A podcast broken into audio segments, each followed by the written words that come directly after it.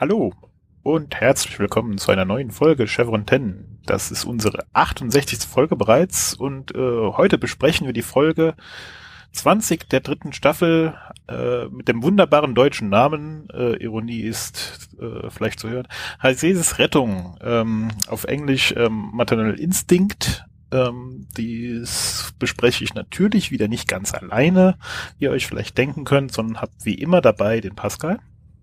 Hallo. Die Stefanie. Hallo. Und den Uwe. Abend.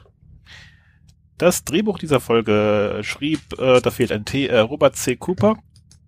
Äh, die Regie führte äh, Peter Weste und in den USA haben wir die Folge zum ersten Mal am 25. Februar 2000 gesehen und dann elf Monate später kam sie dann auch in Deutschland raus am 10.11.2001. Ähm, der Zeitrahmen ist ungefähr immer noch das Jahr 2000, da bewegen wir uns ja schon eine ganze Weile. Und äh, Uwe hat uns eine Zusammenfassung vorbereitet, die er uns jetzt mal vortragen wird. Ich habe so versucht, möglichst kurz zu halten, obwohl hier ja wirklich ähm, das Gegenteil von dem, was wir das letzte Mal gejammert haben, passiert. Ähm, hier passiert ja wirklich viel, was auch noch für die Serie spannend wird. Aber äh, ich dachte, ich halte die Zusammenfassung kurz, damit wir danach mehr Zeit haben zum Dummlabern. Bratak und ein weiterer Jafar namens Mauk kommen durch das Stargate auf der Erde an. Sie flüchteten vor Apophis der Chulak-Angriff. Tiak und Daniel vermuten, dass er das Hasesis-Kind sucht. Durch einen Abgleich alter Legenden und der verschiedenen Adressdatenbanken im Wahlcomputer kann eine wahrscheinliche Adresse von Keb gefunden werden, dem Ort, der für die Jafar das Paradies darstellt und den die Götter fürchten und an dem sie vermuten, dass Shifu versteckt wird. Sie reisen zu diesem Planeten und finden heraus, dass kurz vor ihnen wohl eine Gruppe Jafar ebenfalls dort ankam. Sie finden eine tote, durch ein Matok getötete Priesterin und kurz darauf auch eine Stadt, Keb. Sie betreten einen Tempel, wo ein junger Mönch sie empfängt, der leider nur in, Rä leider nur in Rätseln spricht. Leiter? Nee. Während Jack an die frische Luft geht, damit er nicht ausrastet, unterhalten sich Bratak und Daniel weiter mit dem Mönch. Daniel findet das natürlich alles sehr spannend und offenbart dem Mönch, warum er das Kind sucht. Leider versteht er dennoch das Tamarianisch des Mönchs nicht. Der Mönch beweist, dass er Neo ist, indem er mit Gedankenkraft eine Kerze entzündet. Daniel verbrennt sich daran auch sofort die Hand, äh, lernt dadurch aber dann relativ schnell Telekinese, Feuerbändigen und durch die Wände zu laufen. Er trifft hinter einer Wand auf Oma Desala, die dort sogar mit Shifu rumsitzt. Doch als Daniel versteht, wie mächtig sie ist und dass er eigentlich gar nicht plötzlich Matrix-Code gehackt hat, lässt er das Kind bei ihr und äh, ja, will wieder gehen. Auf dem Weg nach draußen entfernt Omar noch die störenden Jaffa und verschwindet mit dem Kind durch das Stargate an einen neuen und daher wieder unbekannten Ort. Ende. Kascha, his eyes open. Kürzeste, kürzeste Zeit äh, äh, der Zusammenfassung seit langem. Ja, ne? Mhm. Mhm. Und trotzdem noch mindestens drei Nerd-Jokes versteckt. Ja, also Ja. Bonuspunkte für das Tamarianisch. Da habe ich eben beim Durchlesen der Zusammenfassung mehrfach gestockt, aber äh, Ja, ja, also es, es erinnert schon so ein bisschen daran. Äh, ich, ist, glaube ich, nicht so gemeint, aber äh, Ja, irgendwie es musste ist ich auch eine denken. Bildsprache, wie die Tamarianisch halt auch ist, Genau. wie ihr benutzt. Nur halt auf ähm, Englisch beziehungsweise Deutsch in dem Fall. Ja, äh, blöd für Daniel, dass er am Schluss doch keine Superkräfte hat. Eigentlich schade. Ja, Ja, aber dass er das auch wirklich überhaupt gar nicht hinterfragt hat. Bei jedem anderen hätte er gefragt, ja, bist du dir sicher, dass du es wirklich, dass es wirklich so ist? Und da, wenn Carter es anspricht, sicher, dass das lehnt er das kategorisch ab, dass es, dass es anders sein könnte. Ja, ähm, Es, es, sowas existiert nur nicht, wenn es nicht dir passiert. Ja, und vor allem äh, Daniel hatte halt, sag ich mal, er war darauf geprimed an der Stelle, dass er das wollte. Also er, er, stand halt da, er, er hat vermutet, dass er diese Kräfte erlernen soll, damit er das Kind beschützen kann. Und somit hat ihm natürlich der Gedanke gefallen, dass er jetzt diese Macht hat. Und ich hatte auch das Gefühl, Aber so dass schnell? ja, ich hatte vor allem das Gefühl, dass Michael Shanks auch noch mal so ein bisschen diesen, ähm, ah, diesen wahnsinnigen äh, Allmachtsblick äh, gespielt hat. Also ich glaube, den, den hat er ja noch Gelegenheit später nochmal zu üben. genau, genau. Also ich, Ja. hatte schon so ein bisschen das Gefühl, das ist so ähnlich, als äh, wenn er zu viel Zeit in einem Sarkophag verbringt oder so. Ähm, er, er hat diese Fähigkeiten plötzlich und er hat schon, er hat schon sehr überheblich gewirkt in dem Moment. Also Du meinst, es ist so ein bisschen Foreshadowing zu, wenn er mit äh, Shifu irgendwann kuschelt? vielleicht. Ja, also schö schöne das sind- Performance vom Schauspieler auf jeden Fall, äh, wie er das da Mhm. gezeigt hat. Ähm, weniger gut diese ganzen äh, Gasflammen, die da an und ausgehen, die man eindeutig als Nicht-Kerzenflamme erkennt. Oder die Waffe, die da durch die Gegend getragen wird. Du meinst, die an den Seilen rumbaumelt, als wäre es bei der Nicht nur an den Seilen rumbaumelt, Mhm. sondern die auch ein, äh, äh, einen Background-Actor rumträgt. Ach so, echt, ja. Mhm. Ja, ich dachte, die wackelt ganz schön rum in der Luft. Also er muss das, Das auf jeden auch. Fall noch üben. Er kann das noch nicht stabil halten. wenn man guckt, jetzt sind wir ja komplett durcheinander, aber kann man Ja, kurz ja. weitermachen. So. Wenn man, wenn man guckt, äh, wenn die Waffe runtergeht, dann sieht man auf Jack einen riesigen Schatten, der mit runtergeht. Das ist nicht die Waffe. Oh, echt? Ja, kurz nachdem er sagt, das ist gefährlich. Mhm. so gut. Also ich habe extra selbst nochmal nachgeguckt. Die Seile habe ich nicht so gut gesehen, Mhm. wie mal so beschrieben wird, aber naja, mal, wenn man so sucht, findet man sie. Aber den Schatten, den sieht man schon sehr, sehr deutlich. Also Hm. Beleuchtung. mh, doofe Beleuchtung an der Stelle, genau. Mhm. Also Minute 33, wenn ihr es nachgucken wollt. Ähm, liebe Zuhörer. Aber sollen wir mal Richtung vorne falsch, Quatsch. Ja, an den vorne Anfang gehen. Ähm, ist schon blöd für äh, Moak, dass sie inzwischen im Stargate Center kein einziges mehr von diesen Handheilgeräten rumliegen haben, oder? Zumindest nicht auf der Kurzwahl, oder man krie- kriegen es wieder nicht an oder so. Ja, ja. Das Janet sagt ja, wir haben alles Menschenmögliche getan. Ja, aber ihr habt doch, ihr habt doch Goa'uld-Technik. Warum benutzt die keiner? Ja, Aber und- gerade noch einen Moment vorher, T-Rex sitzt daneben dran, komplett ruhig und entspannt, während Schulak in einem sehr schlechten Zustand so vermutlich Oh ist. ja. ja, sind Schulak Dreier wird gerade und schön. Riak. Ah, Und okay. T-Rex ist das einfach egal? Vielleicht hat der, äh, wurden die vorher schon evakuiert. Der Also, hat doch gerade erst sind mitgekriegt, sind dass da überhaupt was passiert ist. Also Batak ist doch mit Notfallcode 2 durch die Iris ge gehüpft. Ja, aber ja waren nur- die nicht vorher schon, haben die nicht vorher schon den Planeten verlassen gehabt? Waren die überhaupt noch auf Chulak, seine Familie? Ja, die haben doch dort noch mal ein Haus gehabt, nachdem Drejak neu geheiratet hat. Frohen Tag. Frontag. Ja, irgendwie sowas. Kompliziert. Keine Ahnung. Aber- ja. Also aber auf jeden Fall theoretisch haben sie sogar wieder in der. Stadt gewohnt und nicht mehr drüben im Zelt und genau, aber was, was Christian gerade sagen will, ne, ist ja völlig egal, es ist seine Heimat. Ja. Das ist schon mehr als ein bisschen seltsam, ja. Aber es ist halt so ein, ja, wir wollten eigentlich eine ganz andere Story erzählen. Wir können uns jetzt nicht um Tulak Wir kümmern. können jetzt keine Rucksack können keine 38 Minuten, dann geht das, äh, dann ist die Folge vorbei. Ähm, so. Ja, wahrscheinlich ist es einfach, dass Ja, äh, Prata, äh, ja, Tiak muss halt irgendwie sich zusammenreißen, weil das ist gerade nicht das, um was es hier geht. Ja. Innerlich ist er wahrscheinlich total aufgewühlt, aber das ist dann äh, ein Plot für die Nicht, dass nächste. das einen anderen für eine Gesichtsausdruck andere Folge. hätte. Aber machen Sie einen typischen Gesichtsausdruck. Inhaltlich total aufgewühlt. In der Tat. Mhm.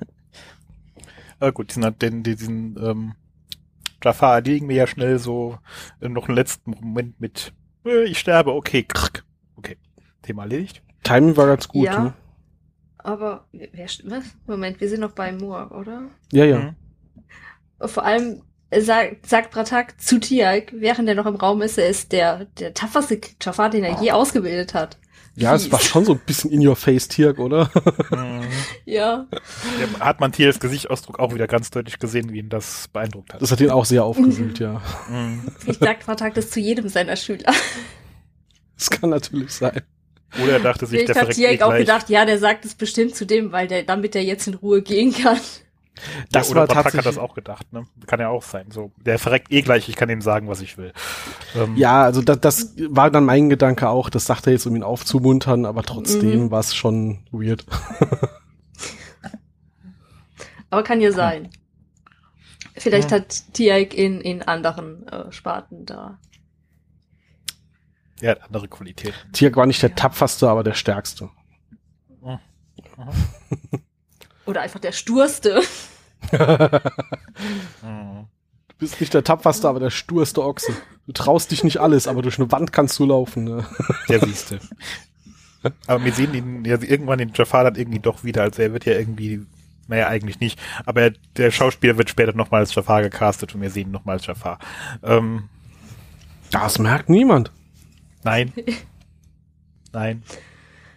Stimmt Ach, die sehen sich aber auch echt alle ähnlich da auf Chulak. Also, Ja, kommen alle aus einer Jafar-Familie oder so. vielleicht sein Zwillingsbruder. Möglich. oh Gott, danke. Jetzt habe ich Erinnerungen, die ich am liebsten die ich verdrängt hatte. Ich muss jetzt gerade eher an, an Doctor Who denken. Ähm, so Throwaway-Line. Ja, ich hatte ja eine Cousine, die da auf der Canary, Canary Wharf damals dabei war. Mhm, okay, danke. naja. Aber Pascal, äh, Ja, äh, ich, ich, ich warte schon drauf, dass mich jemand drauf anspricht. Äh, Dann Das- tun das wir das jetzt. ich wollte gerade sagen, dann tun wir Fühl das dich jetzt. angesprochen. Es, es, es ist wie immer, ähm, jedes Mal, wenn ich irgendwie eine Runde mal Anlass hatte, zu sagen, so, ja, das war jetzt gar nicht so grob verkehrt mit der Übersetzung, äh, dann, äh, ich glaube, irgendjemand hat in der Zusammenfassung reingeschrieben, diesmal müssen die Übersetzer besonders guten Stoff geraucht haben, weil ausnahmsweise hätte man einfach den Titel ohne Probleme eins zu eins übersetzen können. Äh, mütterliche Instinkte hätte wahrscheinlich ohne Probleme hier funktioniert. Nein, stattdessen sagen wir von vornherein, übrigens, das ist eine Folge, in der es um äh, das Hass Jesuskind geht und übrigens, wir müssen das von irgendwo retten, da wird es eine Bedrohung geben und äh, das ist halt wieder so. Äh, nimmt das Ende schon schön vorweg, weil wenn die Folge Rettung heißt, dann, dann, dann Mhm. dürften wir ja nicht irgendwie hier vermuten, dass es vielleicht doch in die Hände von Apophis fällt. Also es ist mal wieder eine Katastrophe. Ja, Mhm. Aber nein, die Gelegenheit haben sie sich nicht nehmen lassen. Sie Genau. haben auch das mit, der, an, mit den Antike-Adressen im Computer etwas ungeschickt übersetzt. findest du. Bisschen. Ist ja aber auch blöd, dass die Ancients heißen, oder? Und dann gibt's die Ancient Maps und das heißt nicht antike Ma Karten. Ach, ärgerlich. Die alte Originalkarte. Ich habe ich hab tatsächlich da dann auch mal wieder auf die englische Tonspur gewechselt, weil ich im Deutschen dachte, hä, was labern die denn da? Wir haben die Ebidas-Kutusche und eine alte Originalkarte. Was denn für eine alte Originalkarte? ja Wir hatten da schon eine. Ancients- Bitte? Mit den Ancients tun sie sich ja sowieso schwer, also egal was die Übersetzung ist. Ähm, sie können sich ja noch nicht mal irgendwie quer über, über zwei, äh, drei Serien auf eine einheitliche Übersetzung einigen. Ich glaube in ähm, na, in, in Pegasus in Atlantis heißt es dann, heißt es dann später im Deutschen immer die Vorfahren, was fairerweise irgendwie näher an Ancients dran ist von der Übersetzung her als die Antike, wo ich wirklich nicht weiß, warum es da ein Kunstwort gebraucht hat, aber okay. Oh, wa wa warte. Also bei, bei Antike dachte ich auch mal gut, ne, die Ancients statt, dass man sagt, die Antiken oder die Alten, dass man dann sagt, die Antike, man macht einen Kunstnamen draus, geschenkt. Ich dachte bei den Vorfahren, das liegt dran, weil die Locals dort die halt die Vorfahren nennen. Ich dachte, dass das auch im Englischen ein anderer Begriff ist. Haben die das echt einfach nur anders übersetzt? Nö, Ah, gut. Nicht? glaub nicht. Aber ich weiß wie es heißt nicht, denn das, wie heißt denn das im englischen Original, wenn sie von den Vorfahren reden? Jetzt stehe ich gerade ausnahmsweise aus, dem- auf dem Schlauch, was das Original angeht. Atlantis habe ich schon fast komplett Ja, auf Englisch, Englisch geschaut. geguckt? Ähm, Also auf der Landes reden sie zum Glück halt auch oft einfach von Lantianer, ähm, womit sie das Problem dann halt ein bisschen umgehen. Ähm, aber genau, ich, ich hatte immer das Gefühl, dass die, ähm, ah, wie, wie heißt, äh, nee, nicht Ronons Volk, die andere hier, die, die dort auf dem Fest, die Atosianer, Telas Ja. Volk, genau. Ähm, ich hatte das, äh, das so irgendwie in Erinnerung, dass die die halt immer die Vorfahren nannten. Ja. Ah, und jetzt bin ich gerade am gucken, ob ich irgendwie rausfinde. Äh, ja, ich guck mal einfach und ihr diskutiert kurz weiter und dann kann ich, äh, So tun, kann ich vielleicht gleich mal ganze dazu beitragen. Genau. Aber um, um gerade noch hier das, das Ding mit den alten Originaladressen, äh, ähm, ich dachte tatsächlich in dem Moment, wo sie, äh, also Carter erklärt ja, Mhm. ist auch sehr geil. Ne? Ich mein, wie viele Jahre machten sie den Spaß schon und dann stehen sie da und dann fragt Jack ist es, glaube ich, ähm, warum sind da eigentlich welche roten, welche gelb in der Liste? So, Nee, ernsthaft? frag das das nicht Vertag? nee, nee, eben nicht. Das war Frag nämlich, das war Jack Oder de- dann der, oder Daniel. Ja. Also einer, einer vom SG-Team, wo ich so, ist dir so nie aufgefallen, dass die, so Anwaltcomputer die Adressen zweifarbig sind? die benutzen vielleicht nicht so oft den Anwaltcomputer. Das ist eher Also Carters nie. Ja, ähm, okay. Themengebiet. Aber ähm, ich dachte tatsächlich zuerst, äh, bei, beim ersten Mal hören jetzt, dachte ich, es geht darum, sie wollen ja von Bratak wissen, ob er die Adresse wiedererkennt. Wieso haben sie den Und- nicht gleich gefragt? Was denn? Ob er weiß, wo möglicherweise der Planet ist, zu dem das Hasseses Kind gebracht wurde. Das haben sie ja, sie haben ja Oder einen gesagt, von den Tok'ra.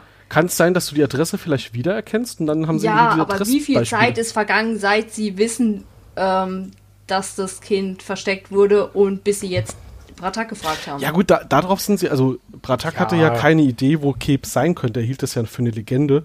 Sie sind ja jetzt durch die Vermischung von alten äh, ähm, Jaffa-Legenden und alten Erdenlegenden drauf gekommen, dass es da eine Abweichung gibt und diese Abweichung kann man dadurch erklären, dass da Dinge passiert sind. Ne? Aber Tiak wusste das.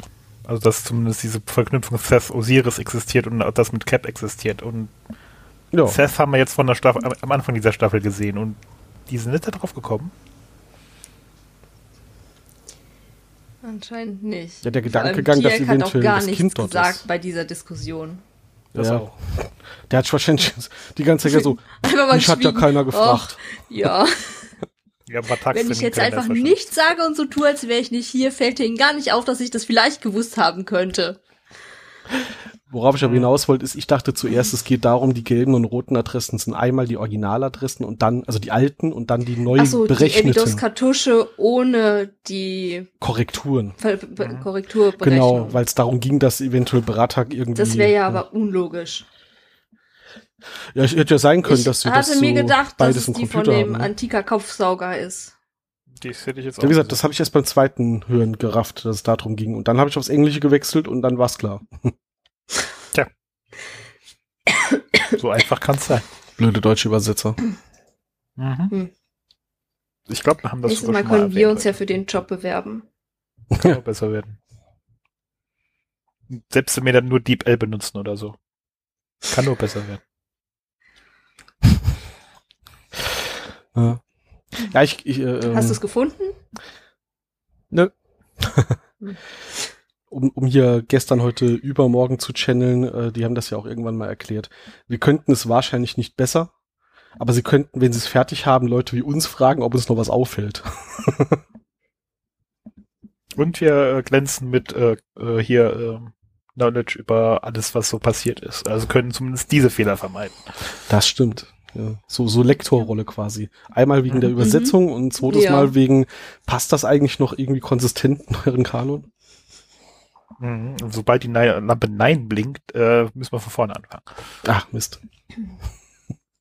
Passiert uns ja nicht. Ich glaube, das ist, ich glaube, wenn man so einen Job machen wollen würde, da muss man damit leben können, dass keiner dich leiden kann. Solange er gut bezahlt ist, aber vermutlich nicht. ja.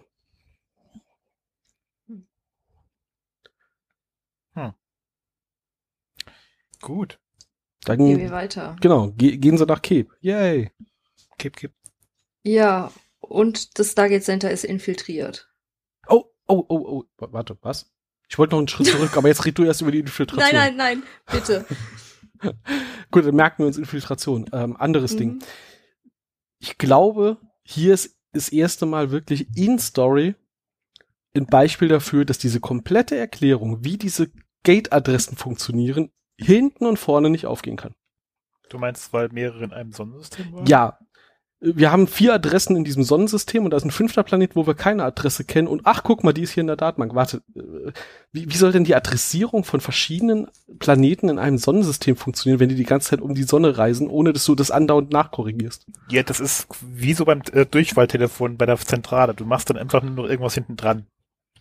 Achso, da bra 0, 0900 440 und dann äh, Ah, 1, jetzt 2, haben 3, wir 4, 5 für die jeweiligen Gates. jetzt haben wir endlich die Antwort, warum wir zehn Chevrons brauchen.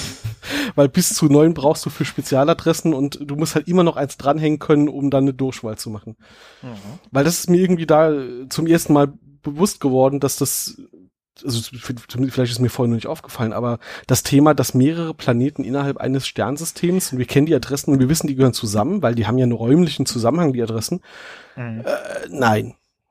Also rein theoretisch wäre das möglich, wenn du halt sagst, unterschiedliche Kreuzungen von Sternkonstellationen, aber so dicht aufeinander schwierig. Selbst wenn ja, du Stern, insbesondere mit Orbits. genau, selbst wenn du es Ja. schaffst, ja, wir haben hier halt einfach nur so ein paar fixe äh, Pulsare und Sternkonstellationen und von denen aus gehen wir aus und ziehen Linien, dann müsstest du aber wirklich immer gucken, welche Jahreszeit ist gerade, wenn ich einen Planeten anwähle. Ja, Ja, das musst ist dann doch so gut so. Glück. Also was So du auch noch machen was du auch noch machen könntest, wenn du, wenn du darauf bestehst, dass diese Symbole irgendeine räumliche Zuordnung haben müssen, ist, dass du sagst, irgendwie die ersten drei Symbole sind Raumkoordinaten und die, der zweite Satz an drei Symbolen ist ein, ein Vektor zu einem gegebenen Zeitpunkt null. Äh, wie sich das Gate bewegt, dann könntest du auch irgendwie Orbits abbilden, wenn du die Position aller Sterne in der Galaxis kennst. Also, Oh ja. Ähm, ich meine, Daniel hatte im Film das natürlich ja hier mit sechs Koordinaten und die verbinden zu einer Linie erklärt. Theoretisch brauchst du ja nur vier, um das zu tun. Ja. Das heißt, wenn man einfach mal ignoriert, wie die Erklärung im Film war, die glaube ich so nie wiederholt wurde, könnte man das so sich natürlich herleiten. Du brauchst eigentlich Das nur vier. Symbole für ein Sternsystem und dann hast du ja noch zwei weitere für Details. das, nee, was, du brauchst drei sogar nur für ein Sternsystem, weil den, den Ursprung hast du ja so oder so mit drin. Als siebtes Symbol. Und dann langt ja auch drei für ein Sternsystem. Ich brauche einen dreidimensionalen Raum noch mindestens vier Koordinaten, um Ja, Punkt- drei Punkte und einen Ursprung. Und den Ursprung hast du als siebtes Nein, nein, nein, Symbol so oder so da dabei. Bin ich, penne ich gerade? Äh, Oder du gehst davon aus, dass implizit alle Stargates denselben Ursprung haben. Was im dreidimensionalen Raum brauchst du drei Punkte, um einen, einen beliebigen Punkt genau zu definieren, vorausgesetzt du weißt, wo der Ursprung liegt. Okay, ich zeichne mir das jetzt nicht aus, ich vertraue dir einfach. Okay.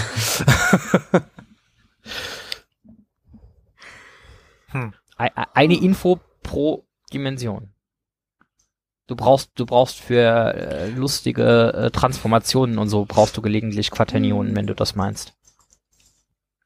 Aber das lass uns das off the record nochmal durchgehen, damit ich verstehe, Hm. wo gerade mein Denkfehler ist. Das ist jetzt ja nicht hier relevant. Ja, Aber genau, wir bräuchten, wir bräuchten, Daniel hat ja im Film eigentlich Bullshit erzählt, wir brauchen eigentlich nicht volle sechs Symbole für einen dreidimensionalen Raum. Äh, wir haben überflüssige und die könnte man ja dann für Permutation. Vielleicht ist es ja so, dass die ersten drei Symbole gleich sind im gleichen Sonnensystem und die, oder die ersten fünf, je nachdem, wie sie adressieren, mit Fehlerkorrektur und sonst was. Und dann kannst du halt noch sagen, und dann, dann äh, haben die Symbole halt noch eine Durchnummerierung von Stern weg oder so. Unabhängig Das davon wird halt das Ganze sowieso noch kaputt, weil äh, 39 äh, Glyphen sind, wenn du sie irgendwie mal drei kombi- äh, hoch drei kombinierst, sind einfach vorne und hinten nicht ausreichend für die Genauigkeit, die du bräuchtest. Natürlich nicht. Das hatten wir ja schon mal. Ja, aber wie gesagt, also äh, zweites, zweites Gate im gleichen Sonnensystem, da hört's dann halt auch schon wirklich mit der Insbesondere Relation. in Kanon auf. wird ja erklärt, dass die Gates sich dann gegenseitig blockieren. Ja, aber äh, das wird tatsächlich in Kanon nur erklärt für ein zweites Gate im Orbit des Planeten oder auf dem gleichen Planeten. Was jetzt die spannende Frage aufwirft, wir wissen ja, was passiert, wenn du versehentlich versuchst, irgendwie ein Gate anzuwählen, was hinter einem, hinter einem Stern liegt. Ja, dass das, dass das Mhm. nicht so gut kommt. Äh, das kommt zwar erst in einer der nächsten Folgen, aber trotzdem. Aber äh, was passiert denn, wenn du ein Gate anwählen willst, was zufällig genau hinter einem anderen Gate liegt? ja gut, das ist ein dreidimensionalen Raumpunkt definiert. Äh, das sollte egal sein, wenn da ein Gate im Weg ist. Du hast ja nicht nur einen Vektor. Wie weit Äh, sind ja, dann dürfte es aber auch egal sein, wenn ein Stern im Weg ist.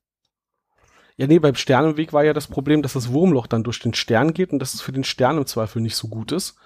So, Ähm, okay. Was aber tatsächlich bei jeder Gate-Anwahl so ein Thema ist, weil so ein Stern kann ja nicht nur auf der Strecke im Weg sein, sondern der Planet könnte ja aus meiner Perspektive gerade hinter seinem Stern sein. Ja, aber dann funktioniert die Anwahl in dem Moment nicht. Ja, aber die funktioniert dann erst ein Vierteljahr später wieder, haben wir auch noch nie gehört. Gut, wahrscheinlich bewegt sich der Planet etwas schneller als ein Vierteljahr um seine Sonne. Kommt auf den Planet an. Mm. Das heißt, nur von Dann der Erde aus du haben wir halt ein Problem. Ja. Aber- Oder andersrum, wir wählen irgendeinen Planeten an, der gerade aus unserer Perspektive hinter unserer Sonne ist. Hat dann unsere Sonne ein Problem? Wahrscheinlich. Wenn wir dort ein Element fallen lassen, ja. Das vierte oder das fünfte Element? Oh Gott. Oh. Mhm. Nein, wir lassen, wir lassen keinen Multipass in die Sonne fallen. Schade. Ja. Ähm, Multipass. um, um das jetzt Naja. mal vielleicht zu beenden. Stefanie wollte uns gerade erklären, dass das Center mal wieder infiltriert ist. Ja. Ähm, SG2, der, der Leiter von SG2. Ach so, Major äh, Coburn. Major Coburn, ja, den kennen wir doch Mhm. irgendwoher. Äh, ich penne gerade. Oh je. Camulus. Also, Ja. Ah. ja. Noch viel schlimmer. Also Ni- Nietzscheaner würde ich jetzt vielleicht nicht ein Stargate Center lassen. Ja, das ist mir aufgefallen. Stimmt. Ja, natürlich ist es Camulus. Hm. ja, ja. Nee, ich habe tatsächlich, also, also den Nietzscheaner habe ich wiedererkannt und habe gedacht, ah ja, schön. Und für die Unwissenden, ich rede von Harris beziehungsweise Telemachus Raid von äh, der Andromeda. Ja.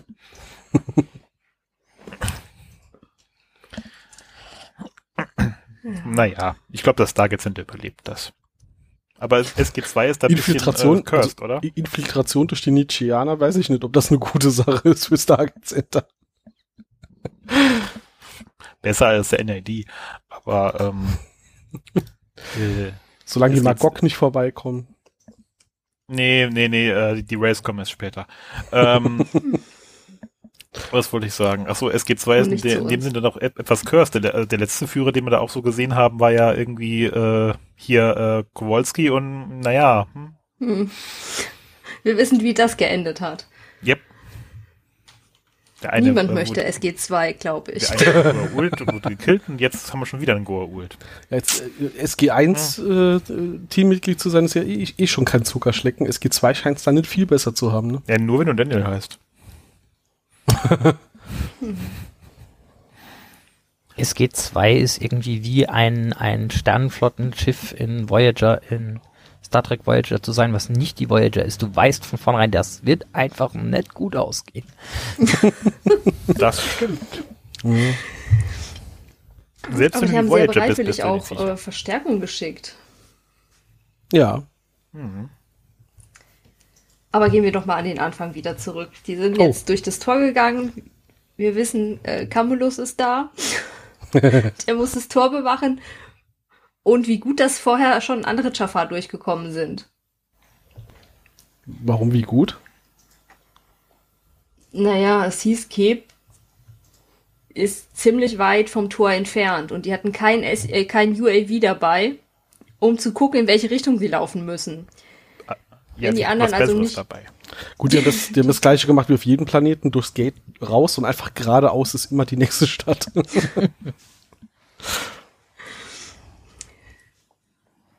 Dann wäre es aber nicht sehr gut versteckt. ah, ja, Dass sie dann also den, den Fußspuren von den vorangegangenen Jafar folgen konnten. Die den Fußspuren von der Priesterin gefolgt sind. Aber wie, wie ich schon erwähnte, sie haben was Besseres dabei, nämlich Pratak. Da brauchst du kein UAV mehr, da brauchst du nichts mehr. Du nimmst einfach Pratak, schickst ihn vor und der findet das dann schon.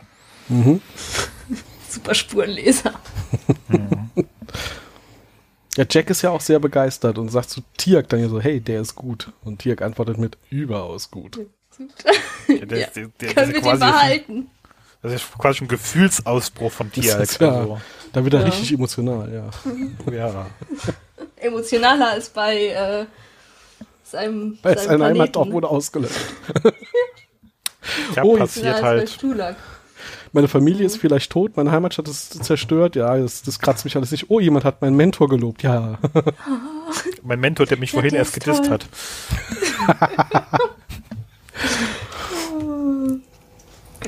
So nach dem Motto, können wir ihn adoptieren? Mhm. Wir brauchen den Patak bei uns im Team. Ja, also der Folge Himmelstier geht schon ganz schön anders. Vor allem für Tiak-Verhältnisse.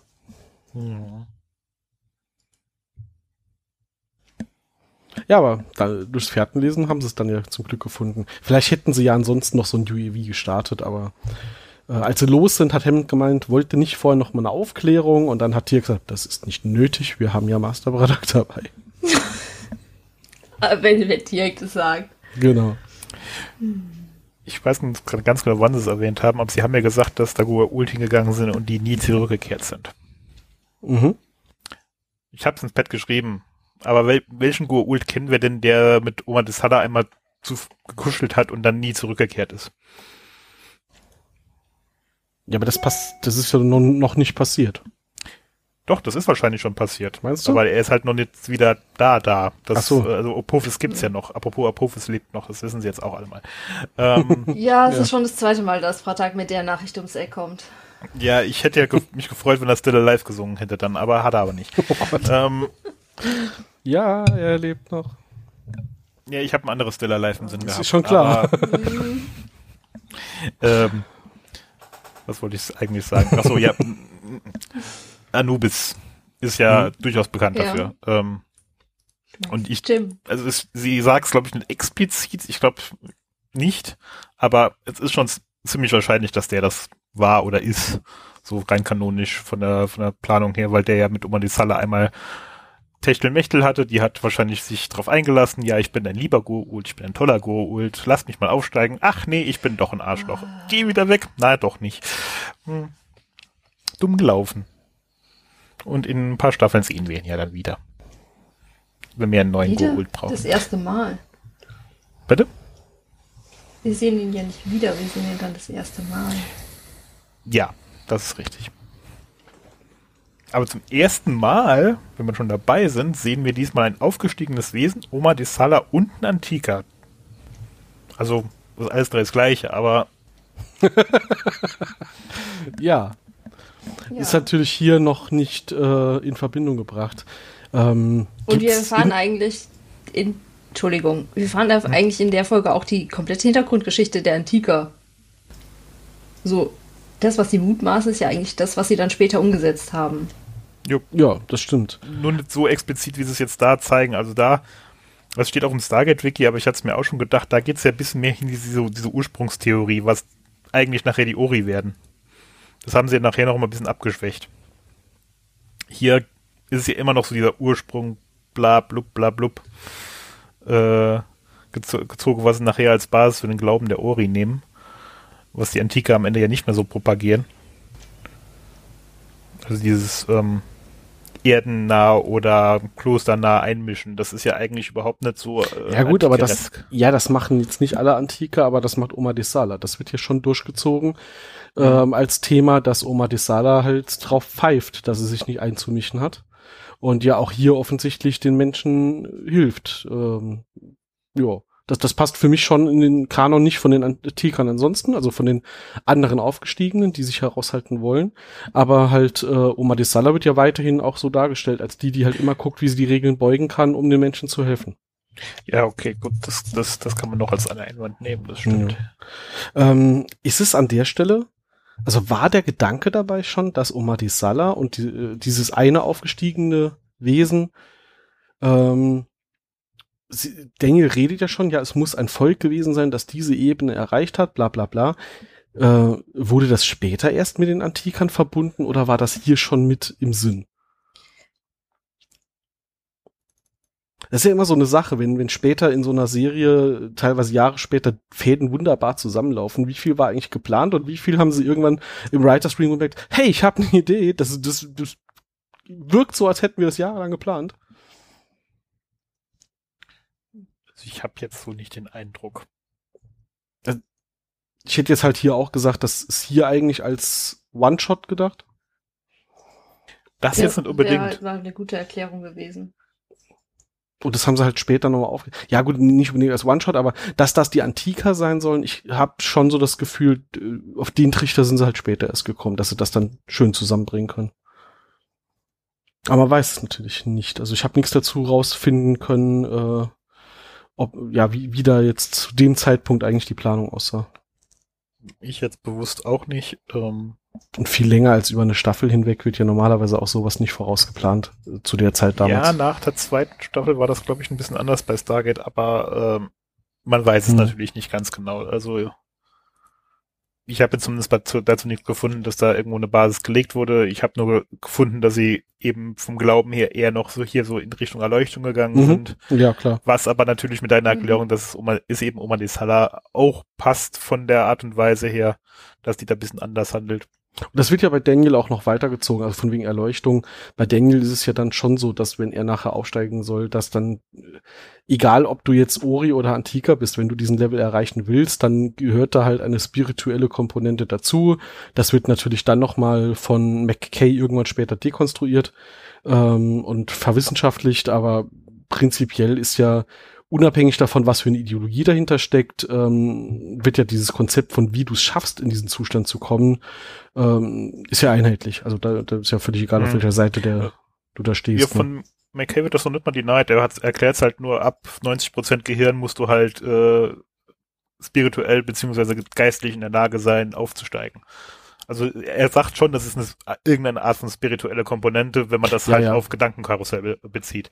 Ja, ja, Ähm, er, er, genau, er, er sagt halt die spirituelle Komponente und dieses Ich lasse alles hinter mir und so weiter, ähm, das ist halt ein Ritual, bei dem du es schaffst, dein Hirn in die passende Chemiesituation zu bringen. So versucht er das Mhm. dann halt zu verbinden. Ne? Ja. Also Ja. hier bei SG1 ist halt alles noch so ein bisschen religiös angehaucht, während dann halt bei Atlantis versucht wird, das Ganze auf eine naturwissenschaftliche Schiene zu ziehen. Das habe ich nur Yep. gemeint. Ach so, ja, nee, das absolut. Weil an McKay im Gegensatz zu dem Daniel Jackson sich halt überhaupt nicht drauf einlassen könnte, dass das jetzt irgendwas Übernatürliches ist. Nee. Das ist richtig. Ähm, zurück zur Folge. Mhm. Jetzt sein Ich muss. meine ja nur. ähm, wir landen dann da in diesem wunderbaren Kloster mit diesem wunderbaren Mönch. Ähm, Den kann Im man besuchen. Kloster. Bitte? Äh, nicht den Mönch, aber das Kloster in Anführungszeichen kann man besuchen. 16 Dollar Eintritt. Ach so? Ja, Ich dachte, das ist wäre ein. Set. Sun Yat-sen Classical Chinese Garden. Oh, okay, cool. Ich, da, ich habe jetzt tatsächlich gedacht, dass sie da einfach ein, ein Set aufgebaut Nein, haben. das ist ein, ein realer Ort, der existiert in Vancouver. Hm. Den kannst du besuchen. Falls ich falls ich es doch irgendwann mal noch in diese Gegend schaffe, brauche ich, glaube ich, eine Checkliste. Die wird Können wir lang. dir zusammenstellen. ja. Aber ja, kriegen wir noch irgendwann hin. Spätestens zur Rente. Also wenn wir den Podcast beenden, fahren wir nach Vancouver. Okay. Und Amazon wird uns wahrscheinlich einen Strich durch die Rechnung machen. ähm, Ich dachte jetzt die Reise bezahlen. Schade. das wäre find schön, aber. Anderes Thema. Also Amazon, wir würden, lassen uns gerne einladen. Gar kein Thema, sind wir sehr, sehr freiwillig dabei. Ähm, Kloster, wunderbar. Wir besuchen ein Kloster. Ähm, was wollte ich jetzt eigentlich sagen? Entschuldigung, habe ich dich rausgebracht. du hast von Sport, sprachst von Kloster und Mönch. Ja, was wollte ich sagen?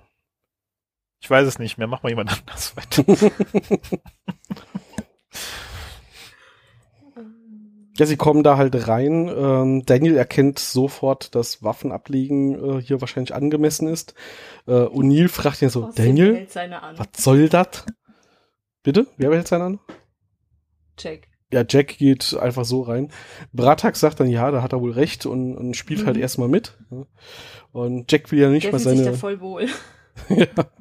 Ja, für die beiden passt das halt. Und Ja. äh, Jack will ja nicht mal seine Stiefel ausziehen und meint dann halt auch, hey, das war ein langer Marsch, das wollt ihr gar nicht, dass ich hier die Stiefel ausziehe.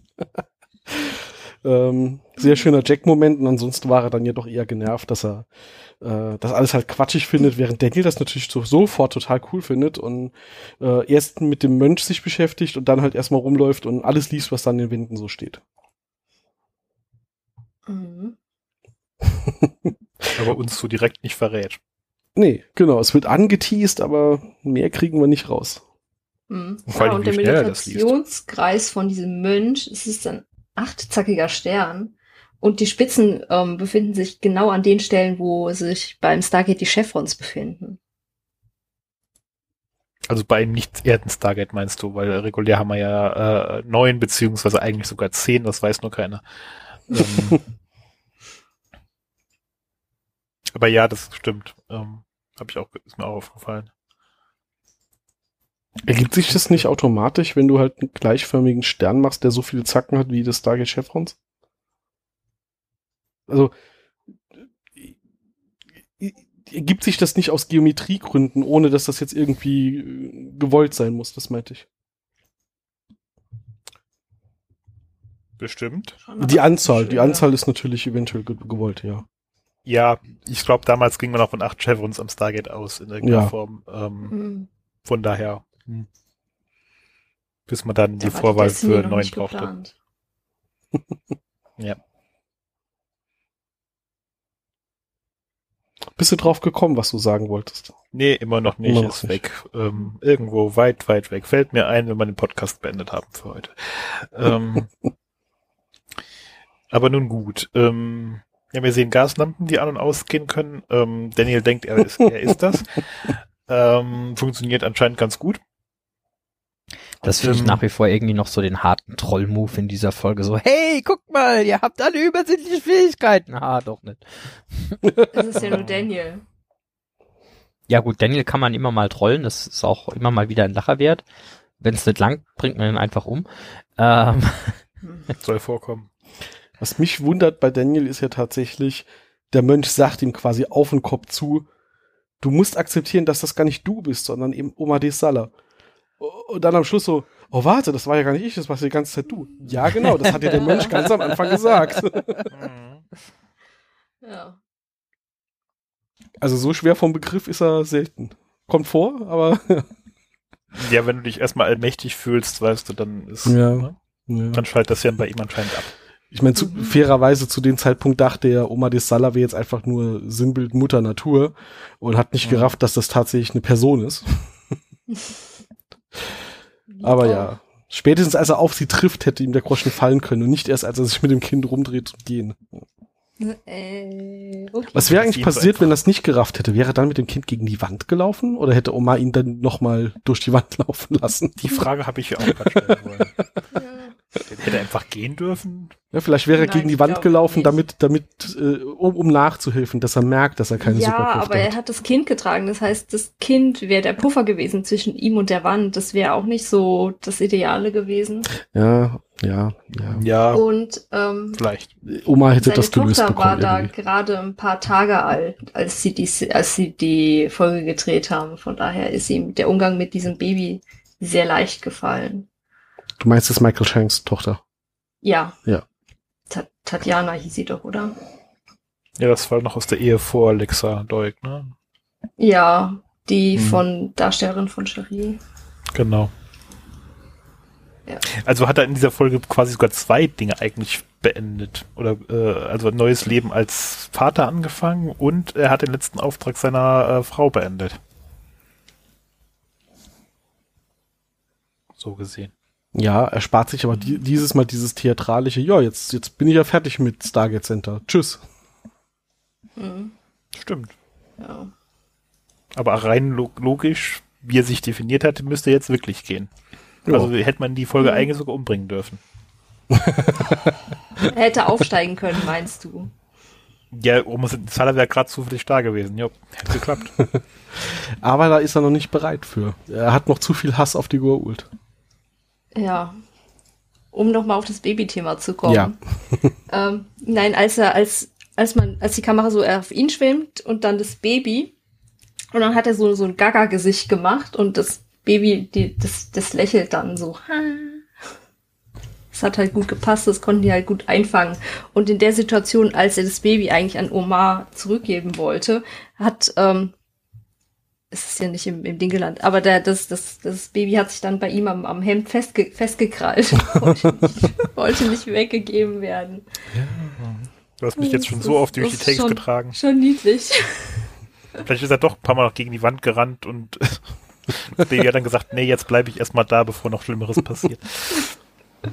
Ja, aber äh, ist natürlich ein großes Problem, wenn du mit Kindern und vor allem so kleinen Kindern drehst. Äh, Ja, Da will ich gar nicht wissen, wie viele machen, Takes es braucht, machen, bis das alles machen, passt, Die ne? machen, was sie wollen, ja. ja. Mhm. Kinder und Katzen, ja. Kommt ungefähr aufs selbe raus beim Aufwand. Ähm, tja. Jacks Waffe. Jacks Waffe kann schweben. Oma de Sala ist mit einem grünen Overall rumgelaufen und hat die Waffe rumgetragen, wolltest du sagen. Vermutlich. Wird es nicht schon? Ja, Ja, hatten wir schon. Aber wir gehen jetzt gerade durch chronologisch noch durch die Folge anscheinend durch. Ah, Deswegen wollte ich das gerade okay. nochmal erwähnen, wo wir gerade ungefähr Ah sind. ja. Ähm, ich glaube, dann bin ich vielleicht etwas zu spät, aber Jack sagt einmal eigentlich im Original, ich weiß nicht, wie sie es im Deutschen übersetzt haben, Slow down Grasshopper. Und das Überhaupt ist eine, nicht übersetzt. Also, Hm. Das ist eine Anspielung auf eine Serie aus den 70ern, die hieß Kung Fu. Die lief 1972 bis 1975. Das mal, ich hätte nicht gewusst, dass das eine Anspielung auf die Serie ist, aber dass den Ausdruck Grasshopper für einen, für einen Schüler, einen, einen Lernenden, der sich für cleverer hält, als er tatsächlich ist, äh, war mir als, als Redewendung bekannt. Insofern. Ja, ah, Padawan okay. wäre die Alternative gewesen, aber das haben wir. Ja, so ungefähr. wir haben hier schon Matrix und Star Trek eingebaut, jetzt muss, muss das Star Wars auch noch sein. Ja, fairerweise, ich glaube, so von der, von dem, vom relativen Alter der Popkulturreferenz her würde Padawan wahrscheinlich heute besser passen als Grasshopper, wenn man das heute nochmal neu machen würde. Das ist leider richtig. Das stimmt, ja. Ich habe hier Star Wars immer noch aktuell ist. Ja, aber Jack hat ja Star Wars nie gesehen. Tiak dafür aber. Äh. Mhm. Und wenn der ihn ja, gesehen dem, hat, muss er gut sein. Zu dem Witz kommen wir in ungefähr 15 Jahren noch. Ja. ich, ich hatte mir hier bei wichtige ja, Handlungen, aber wichtige Punkte noch aufgeschrieben. Ich glaube, es ist zum ersten Mal der Begriff Printer für den äh, Symbionten gefallen. Ähm, nee, es ist also in Blutsbande damals wurde das Ritual so genannt. Mhm. Und ähm, ja, also dass das Ritual genauso wie der Symbiont, den du nachher äh, in dir trägst, so genannt wird, dachte ich wäre hier das erste Mal. Oder haben sie das in Blutsbande auch schon für beides verwendet? Ich hätte gedacht, ich Lass mich mal schnell unsere Folge von damals hören. ja, okay, kann sein. Mir, die, da war ich nicht dabei und die habe ich mir nicht angehört. Entschuldigung. Was? Das traust du dich hier live? Auf Band ja, zu sagen? Ja, ich, hatte, ich hatte doch gesagt, ich habe mir vier Folgen angeguckt und dann konnte ich nicht mehr zuhören, weil ich mein Handy angeschrien habe. Und ich krieg noch einen Herzinfarkt, das kann ich mir nicht antun. Das heißt, wir müssen demnächst so eine Zwischenfolge machen, einfach mit Sachen, die Stefanie noch über Folgen, bei denen sie nicht dabei war, sagen wollte. Das ist die Podcast-Version von so Reaction-Videos. Wir hören einfach gemeinsam den Podcast und nehmen uns dabei auf, wie wir uns darüber aufregen, was wir damals mit dumm Zeug gelabert haben. Und, und, und was ihr äh, vielleicht noch hättet erwähnen wollen im Anspruch, äh, im, ja. im, im Anschluss.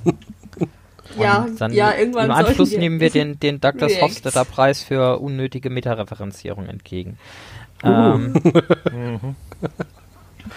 Wir arbeiten dran. Äh, was mich dran erinnert, Uwe, äh, du musst noch einen XKCD in den Shownotes verlinken. Äh, ah ja? Ja, sonst macht der Witz, den ich gerade gemacht habe, wenig Spaß. Übrigens hier, ähm, als der Mönch Daniel irgendwie beibringen wollte, dass es eine gute Idee ist, Vertrauen zu zeigen, fand ich, halt mal die Hand ins Feuer, Daniel verbrennt sich und äh, der Mönch fragt ihn dann, warum hast du das getan? Ja, weil ich dir vertraut habe. Genau. Ich weiß nicht, ob das wirklich so eine gute Lektion war, um Daniel zu zeigen, dass Vertrauen eine gute Sache ist. Es war auf jeden Fall eine bleibende Sache. Oh, okay. Ich habe gerade Pascals äh, Link geklickt mit dem XKCD. Ja, ja, ja, den, den packen wir mit rein. Am Anfang der Episode, wenn Bratak einige Schafar durch dieses Bergtal verfolgt, wenn die, wenn die den hinterherlaufen, oder wenn die dieser Fährte folgen, äh, die Flussszenen zu Beginn der Folge wurden am selben Ort gedreht wie der Schwertkampf aus Highlander. Oh. Die, der, der Serie in der ersten Staffel, die siebte Folge. Auch in der Folge von Highlander wurden wohl, ich habe Highlander nicht geschaut. Ich schon, ähm, aber ich habe das nicht mehr so Leute, ähm, wurden halt Leute äh, durch die Fährten verfolgt und ähm, heiliger Boden ähm, und ähm, weitere Highlander-Begriffe wurden in dieser Folge ja auch erwähnt. Du, mein, du meinst jetzt die Szene, als äh, Bratak zu Tirk gesagt hat, es kann nur einen geben. ich hätte noch einen, diesen Übersetzungsbug, beziehungsweise eigentlich diesmal sogar ein guter Bug. Ja. In, ähm, als die ähm, Jafar von Apophis da aus dem Wald kommen und aufs Kloster zustürmen, ist in der englischen Originalfassung, sagte jemand äh, zu seinen Jafar Tokra Cree was überhaupt keinen Sinn ergibt.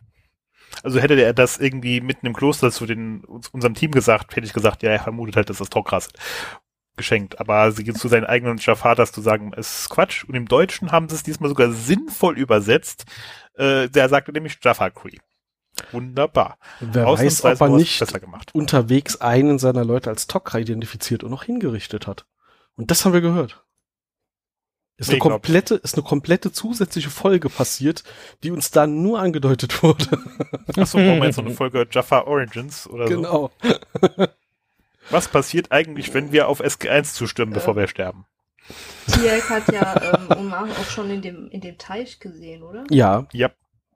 relativ am Anfang. Kurz bevor er sagt, dass er sich an diesem Ort unwohl fühlt, hat er irgendwie Leuchtstreifen am Himmel in, in Wasserreflexion gesehen. Wahrscheinlich hat er gemerkt, bitte? Äh, Also er fand es aber nicht wichtig genug, das zu erwähnen, weil er vorher auch gesagt hat, ihm geht es eigentlich ja im Prinzip gut, er fühlt sich hier nur unwohl. Ja, Ja, und Carter fragt ihn noch alles okay? Hast du irgendwas? Nö, nö. Mhm. Ja, er hat doch extra seinen entsetzten Blick aufgesetzt. Mhm. Eine Sache noch, wenn Omar Tessala das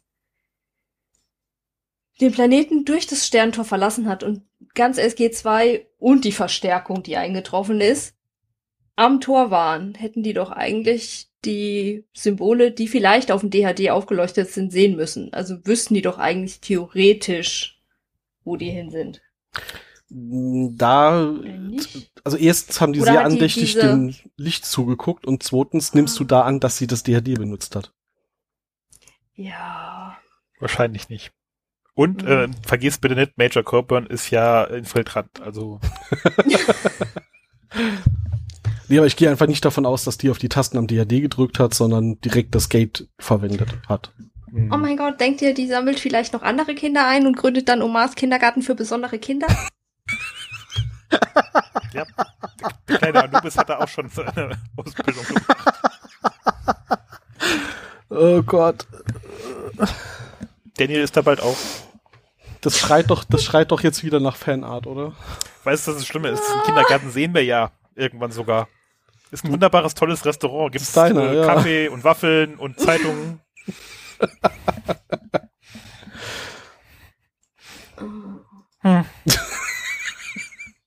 Ich hab das jetzt Irgendwann wird sogar hier so eine aufgestiegene Ori dort Gast.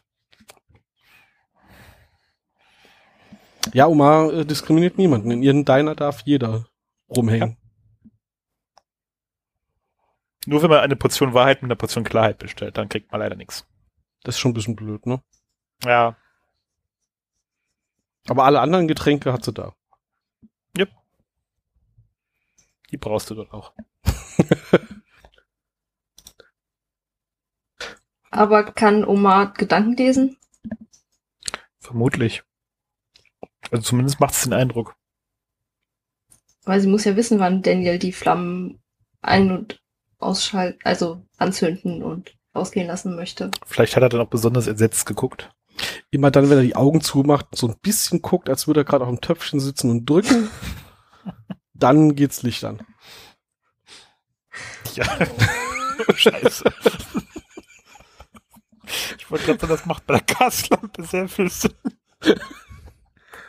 Oh, Es wird jetzt Ah. Zeit, dass wir fertig werden. Ich glaub's auch.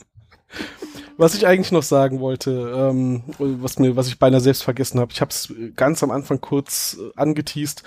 In der letzten Folge hatten wir sehr ausführlich drüber gesprochen, dass man die gucken kann und oder nicht und das völlig irrelevant ist. Ähm, hier hatten wir es jetzt an mehreren Stellen schon erwähnt. Ähm, hier passiert natürlich quasi nichts, was nicht irgendwie noch für den weiteren Verlauf der Serie äh, teilweise extrem relevant ist. Also von äh, wir lernen noch mal ein bisschen was über Bratak, ähm, wir lernen was über äh, Tiak, äh, wir lernen Omar Dissella, äh, wie, wie du eben gesagt hast, kennen äh, in Personalunion äh, drei Rollen und ähm, die ganze die ganze Story mit dem Aufsteigen und äh, wieder Absteigen für Daniel und äh, ja, was in den letzten zwei Staffeln dieser Serie passiert mit Ori und Antika und sonst was, da wird jetzt spätestens hier auch der Grundstein für gelegt und äh, im Mhm. späten Verlauf der Serie baut das natürlich alles darauf auf. sogar noch mehr, muss man sogar noch vier Staffeln, sogar die siebte bis zehnte eigentlich durchgehend, weil wir der Ja. ja auch die Grundlage für Anubis. Stimmt, genau. Also das ganze Thema aufgestiegene Wesen werden noch zum Problem, äh, wird später halt zum Hauptstrang und ähm, hier haben sie dafür alle alle Parameter schon mal gesetzt. Und äh, ja, also für mich auch wirklich eine, eine Lieblingsfolge. Ich finde die super. Ähm, ich freue mich über, über das Tamarianisch. ich mag aber auch jede Folge, das habe ich glaube ich schon bisher jedes Mal gesagt, ich mag auch jede Folge, in der Bratak vorkommt. Dein Lieblingsbratak. Mein Lieblingsbratak, an, eindeutig. der junge Mann. Der, der, junge Mann, der, der Tirk, äh, der Tirk nicht als seinen besten Schüler sieht wohl. Ah, ähm, das war das noch. Bei Tirk kann man ja relativ früh in der Serie erfahren, dass er schon lange gezweifelt hat daran, ob die Gua'uld wirklich Götter sind. Dann lernen wir Bratak kennen. Und dann erwähnt Tiak mal so, ja, ja gut, der Gedanke, dass die eventuell alle falsch sind, der, der kam mir da ja nicht zum ersten Mal. Das hat mir schon mein Mentor so beigebracht. Äh, und hier erfahren wir von Bratak, dass selbst sein Vater ihm schon beigebracht hat, dass die Götter vielleicht gar keine Götter sind. Also es ist nicht so, dass da plötzlich eine Revolution losgebrochen ist bei den Jafar. Ähm, zumindest mal, dass dass in, im Denken der Jafar teilweise verbreitet ist, dass diese Götter keine echten Götter sind, das scheint über Generationen schon so ein Thema zu sein. Und Bratak ist schon sehr alt. Also Generationen haben hier echt äh, eine Bedeutung, was Zeit angeht.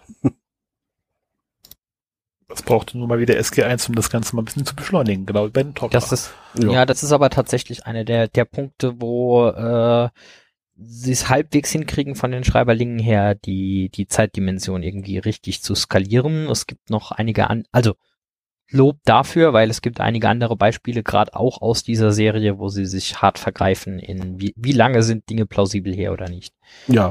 Nee, aber dass das halt auch lange dauert und dass du halt auch den Samen dafür erstmal sehen musst, dass da Zweifel da sind und dass du dann halt auch eine Initialzündung brauchst, wie, oh, die haben Ra und dann Apophis umge äh, umgebracht. Das ist eine gute Gelegenheit, um den Jafar dort zu erzählen, dass das vielleicht gar kein Gott war das, das passt ja schon. Also es ist jetzt nicht so, dass man sagt, naja, die hätten ja mal selbst äh, Revolte machen können, warum haben die jetzt SG1 gebraucht?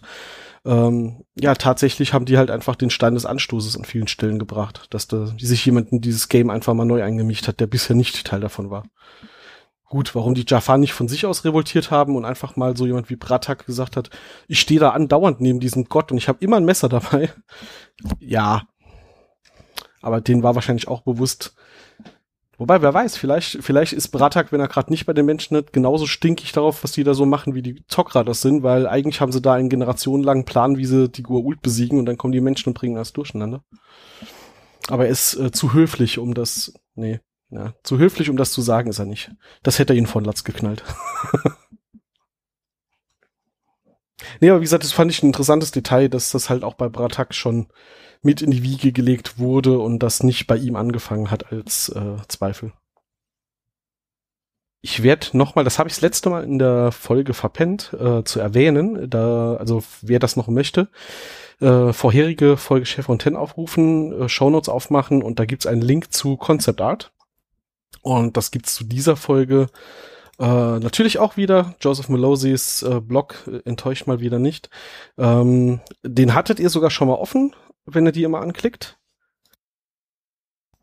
Weil die Bilder von äh, SG Center Mitarbeiter hängen, hängen in Foothold an der Decke, ähm, sind auf der gleichen Blogseite wie die Bilder hier von dem äh, Kloster und der Landschaft. Ähm, verlinke ich aber auf jeden Fall nochmal.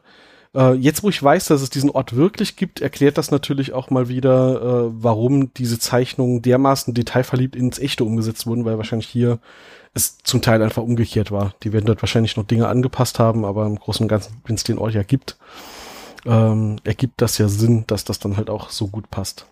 Ähm, da hat der äh, gute Joseph leider äh, eigentlich gut, aber fürs Verlinken hier leider äh, in seinem Blog äh, sehr, sehr viele Zeichnungen verschiedenster Folgen reingelinkt. Und man kann leider nicht direkt ähm, auf eine, auf eine Überschrift linken, dass man da hinspringt. Also schön nach unten scrollen. Irgendwann kommt dann die Überschrift Maternal Instinct und da gibt's ein paar schöne Zeichnungen. Ich habe jetzt gar nichts mehr und äh, wir haben auch keine Kommentare seit der letzten auf äh, Veröffentlichung, weil es ist halt noch nicht lange genug hier. Jein. Wir hatten einen Kommentar unter deinem Preview für die Folge. Für die letzte Folge. Für die Folge vor dieser Folge, ja. Ja, ja, ja, ja. Stimmt. Äh, auf Masto, oder? Nee, auf Twitter. Was auf Twitter? Ah, als ja, der runtergeschrieben, der, der, der äh, Dr. Knallgast runtergeschrieben hat, ei, woher kenne ich eigentlich diese Waffen, die die benutzen? Genau, äh, das fand Ja, ich sehr, Dann erklärt. genau, das fand ich sehr schön, äh, dass der Kollege Knallgas äh, gemeint hat, ihr, die Waffen kommen mir bekannt vor und äh, wir haben das gerade in unserer Aufnahme ausführlich erklärt, beziehungsweise du ja zum großen Mhm. Teil. Ja. Das habe ich ihm dann ja auch geantwortet. Ähm, äh, er muss nur reinhören, wir werden das zerlegen. Ich vermute zwar, dass seine Frage rhetorisch gemeint war, aber ich habe sie dann so halb ernst beantwortet. Wie auch immer sie gemeint war. Der, der beste Umgang mit rhetorischen Fragen ist immer ernst nehmen. Immer. Habt ihr noch was zu sagen zur aktuellen Folge? Ja, Cooper wollte eine, eine, eine Daniel-Episode schreiben, äh, in der er seine sprachlichen und sozialen Fähigkeiten einsetzen kann und mit der er sich äh, ein bisschen über das Zen-Cons amüsieren konnte. Äh, und das Geplänkel zwischen O'Neill und Daniel in der Folge hatte ähm, eine, so eine neue Ebene geschaffen, äh, auf der sie zukünftige Szenen zwischen den beiden spielen lassen wollten oder so. Wenn sein Ziel war, eine Daniel-Folge zu machen, bei der man seine sprachlichen und sozialen Fähigkeiten zeigt, dann hat er das aber irgendwie nicht gut hingekriegt. Naja, der Sinn davon war, dass es daraus resultiert hat, dass er die Aufgabe von Cherie bekommen hat. Ja. Das ist halt eine Folge, in der es auch mehr um Daniel ging. Und äh, Michael Shanks ähm, hat gemeint, ähm, oder hat zugegeben, er ist weniger spirituell als, als Daniel Jackson. Ähm, die, er hat gesagt, die Figur ist viel mehr in dieser Richtung als ich. Äh, es ist lustig, denn als ich versucht habe, diesen spirituellen Standpunkt zu verstehen, konnte ich mich nicht ganz an die, in die Denkweise hineinversetzen. Ich fühlte mich mit der ganzen buddhistischen Reise nicht so wohl, wie es wahrscheinlich viele andere Schauspieler in unserer Serie tun würden. Ich bin ein bisschen verschlossener. Ironischerweise sagt er, dass er viele Gedichte und Bücher dann mit der Post bekommen hat, die, die, das betreffen, weil die Fans denken, ich bin wie Daniel und ein, äh, bin, ist so ein sensibler Typ. Aber seine. Freundin sagte, ja, aber sie kennen dich nicht. Und er muss zugeben, dass er äh, etwas zynischer ist auf dieser, was die Art von Weg angeht. Okay, jetzt bin ich durch. Versprochen. Ich meine, das ist ja, ein, sag ich mal, in vielen Bereichen ein großes Problem, dass die Leute Figur und Schauspieler nicht voneinander trennen können. Ja. In dem Fall jetzt zum Glück sehr harmloses Beispiel. Ähm, ich meine, es gibt ja leider auch Beispiele, wo äh, Schauspieler irgendwelche Arschlöcher spielen und deswegen auf der Straße angespuckt werden oder so oder schlimmer. Ähm, aber ja, in dem Fall zum Glück wenigstens nur ein bisschen witzig, dass sie ihm dann plötzlich Bücher zu dem Thema schenken und äh, ja, ich habe halt, ich, ich spiele das halt. Lasst mich in Ruhe. F-